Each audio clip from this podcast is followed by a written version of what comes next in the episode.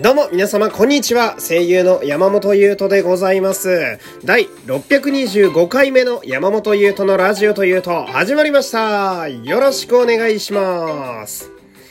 さあ、えー今日はね、えー冒頭、ふつおたから、えー参りましょう。えーと、ラジオネーム、猫ですさん、ありがとうございます。えー山本さん、こんにちは、猫です。ありがとうございます。えー先日、ささやかではありますが、えーギフティをお送りさせていただきました。え届いておりますかね？念のため、こちらにも同じものをお送りします。年末進行とかオーディションとかの合間の小休止にお使いくださいませ。えー寒さが厳しすぎてこたつからなかなか出られない日々を過ごしておりますせやな寒いよねあまりにも辛いのでツイッター知識で見つけたヒーター手袋とまるでこたつ足首ウォーマーを購入して乗り切ろうとしているところです。名前が気になるな。山本さんがやってる寒さ対策などありましたらぜひ教えてください。収録回を聞いていても生配信がないとなぜか、えー最近お声を聞いていないなぁと思いがちな私です。お忙しい中だと思いますのでどうかどうかご自愛くださいませ。長々と失礼しました。というお便りですね。ありがとうございます。えー、まずはこのギフティですねあのーこう、まあ、ネット上の付き合いの人だとか、えー推しの方とかにですね、あの、ギフトを、えープレゼントできるという、そういうサービスですけど、えーね、某カフェチェーン店のギフトを猫ですさんからいただきまして、えー本当にありがとうございます。えーありがたくね、えー使わせていただきます。もうカフェのギフトはいくらもらってもありがたいですね。うん。まあ、コーヒーよく飲むんですよ、私。うーん、コーヒーばっか飲んでて。うん。今これ撮ってる間、前か。前も飲んでましたね。うん、でもコーヒー好きな人やったら、多分言っていることわかると思うんだけど、ずっと飲んでるよね。うん。止められない限り延々と飲んでるから。うん。まあでもね、これは本当に嬉しいです。ありがとうございます。えーありがたくね、えー使わせていただきます。ほんで、寒さ対策ですか？寒さ対策ね。まあこれは、私は、まあそうですね、靴下もそうなんですけど、なんだろう、対策というよりは最近変わってきたことなんですけど、あの、寝る時もヒートテックの、あの、下着ですか、えー上の下着を着るようになりましたね。うん。確か、確か大学生の時は、例えばスウェット上下だけ着て寝ていたような気もするんですけど、なんだか、すごくここ4、5年で寒がりになってしまって、うん、なんだろう、体温が高いとよく言われるんですが、えーなかなかこう、寝つけないという。だからヒートテックをね、あの、着るという。で、なんだかんだでやっぱその寝てる時って結構体が熱を出してると思うんですけど、ヒートテックくんがそれをかなりこう逃がさずに包み込んでくれるんで、まあ確かに寒さ対策でもあるのか、うん、すごくあったかいですね。えベタですけど。まああとはどうしても耐えられない時はやっぱ靴下を履きますね。うん、やっぱ手首、足首ね、えーそして首と、あの首をつく部分を、えー温めればね、人間は大丈夫だと聞いたことあります。まずは皆様ね、えー乳首から、えー温めていただいて。俺はこの話をするときはやっぱ、首を温めるっていうところでまず振りを聞かせてね、えー確実に乳首で落とす、えーこういう技を使っているわけですけど、何の話だったっけ？ヒートテックですね。ヒートテックです。うん。そして、これね、生配信がないと。えー、っとね、この前、ちらっと言ったんだけど、今週の、えー、12月の25日、えークリスマスど真ん中、えーこの夜にね、えー生配信やろうかなと、今考えております。ちょっとね、帰ってくる時間がわかんないんで、まだ時間決めてないんですけど、まあ、多分21時ぐらいになるんちゃうかなと思っております。えー25日、私もぼっちでございます。なんでね、皆様、楽しみましょう。うん、まあ、そんななんかするってわけでもないんですけど、12月25日の夜ね、生配信久しぶりにやりますんで、ぜひ遊びに来てください。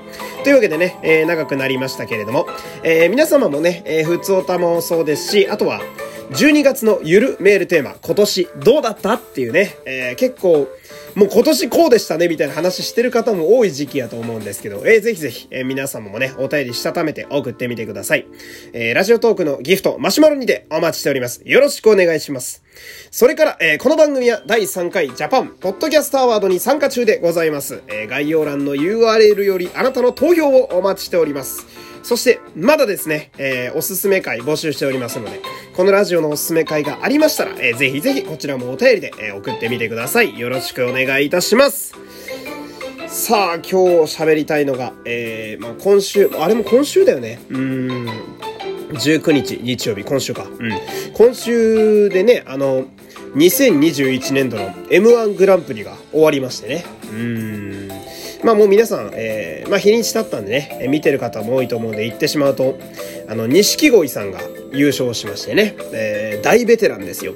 史上最年長のチャンピオンになったわけですね。えー、錦鯉の、まあ目立つ、あの、つるっとしたね、え背の高いおじさん、えー、正則さんは50歳ですから、50歳で全ての芸人漫才師の頂点に立ったという、こんなに熱い展開はないぞ、みたいな。うん。長年やってきた大ベテランが、ここに来て、なんでしょうね。やっとこそ頂点に立ったという。うん。で、俺は、まあ、生でね、毎年 M1 はなるべく見てるんですけど、今年も見させていただいて、いや、もうほんとね、あのー、まずネタが超面白いし、うん、錦鯉さんの2本目のネタ、めちゃくちゃ面白いのよ。めっちゃくちゃ面白くて。で、俺正直錦鯉さんって、まあ、出てきたの去年なんですよ。これ世の中的にドーンっていったのが去年で、で、まあ、ファイナリストにおじさんがいるみたいな話題になって。んで、まあ、去年はね、うん、そのファイナルステージにも残んなかったんだけど、で、去年の時点で私あんまりピンと来てなかったんですよ。その錦鯉さんの面白さみたいなやつを。うん、だけど、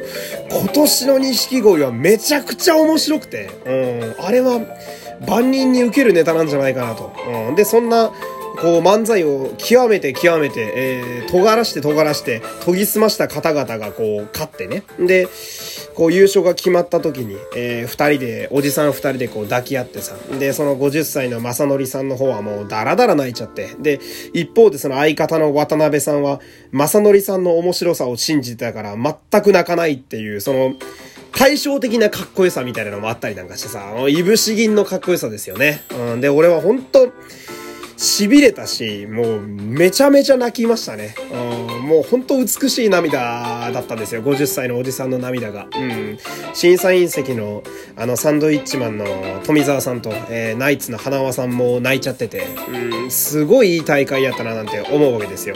で、俺は錦鯉さんは本当、まあ去年の出てきた時点でも思ってましたけど、その、こう全ての芸事をやってる人、芸人さんに限らず、私もそうですけど、役者とか、え音楽とか、え絵だとか、え漫画だとか、こう、何か芸事でやってる人にこう、諦めない勇気を与えてくれたおじさんだな、みたいな。うん、そういうのをすごい思ってさ。うん。で、同時に諦めることができない呪縛も与えたな、みたいな。ある種呪いみたいな部分もあるな、みたいなこともあったりなんかして。うん、本当いろんな感情を錦鯉さんにこう見せてもらったみたいな、そんな素晴らしい日曜日だったんですけど。ほんで、話はね、だいぶ変わって私の話になるんですけど、あのー、実はつい最近ですね、えー、昔からの知り合いの同期のうちの一人が、えー、声優を完全に辞めまして、ね、声優を廃業したんですね。うん。で、その人が辞めることによって、あのー、私が昔ですね、10年ほど前に、半年だけ通っていた、とある養成所、声優養成所があるんですけど、私はほんと半年で抜けたんでね、えー、まああんまりそこに長くいたわけでもないんですが、まあそこの同期たちはなんとなく今も緩く LINE とかで繋がってたりなんかして、まあ時折、まあ時代的に今難しいですが、ご飯を食べに行ったりとかもあったんですけど、で、そこの同期の中で生き残っていて、現役で声優を一応やっているのが、私とその人だけだったんですよ。辞めていった、廃業したその人だけだった。で、ついに、そこの養成所の生き残りは、俺だけになってしまったわ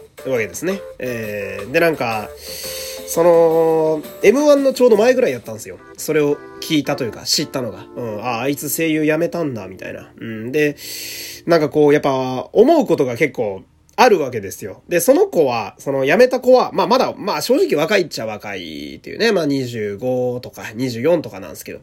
で、俺は、まあ来年で30なわけですよ。うん。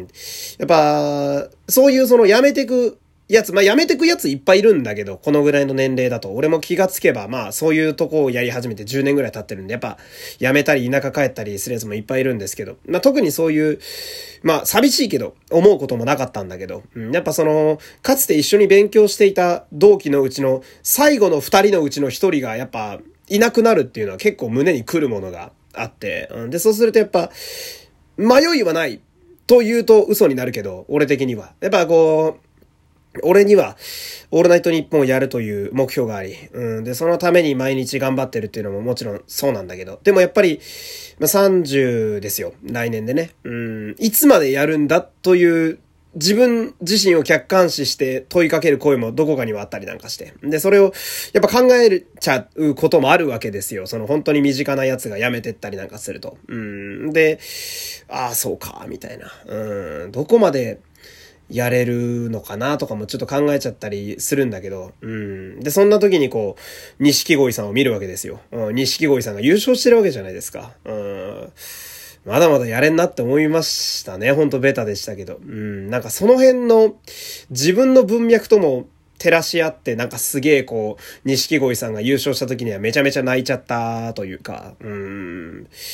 まあ俺、どうなんだろうな、みたいな。そのまあ芸事の世界って本当どこで火つくとか、どこで花開くか、本当にわからない運もある世界なんだけど、なんかやっぱ、その、その瞬間まで自分の武器というか刃を研いでおくのってすごい大事だなと、えー、錦鯉さんを見てて思いましたし、うん、まだ俺も、まあ、後ろ髪というか、えー、惹かれる思いはたくさんあるけれど、うん、まあまだちょっとやってもいいんじゃないかなと自分を奮い立たせることがあったっていうね、えー、そんな感じです。で、あの、さっきから言ってる同期、えー、あそこの、えー、教えてくださってた講師の先生がいるんですけど、その先生の初めての、えー、持ったクラスが俺たちだったんですよ。だから、初めてのクラスでの生き残りが俺一人なんでね、えそういう意味でも、えその、今もね、その講師の方、現役で声優さんやってるんで、いつかね、一緒に共演する日を夢見て、俺はまだまだちょっと生き残っていこうかなと、えそういう決意を固めたというね、え今日はそんなお話でした。え最後までお付き合いありがとうございました。山本優斗でした。また明日さよなら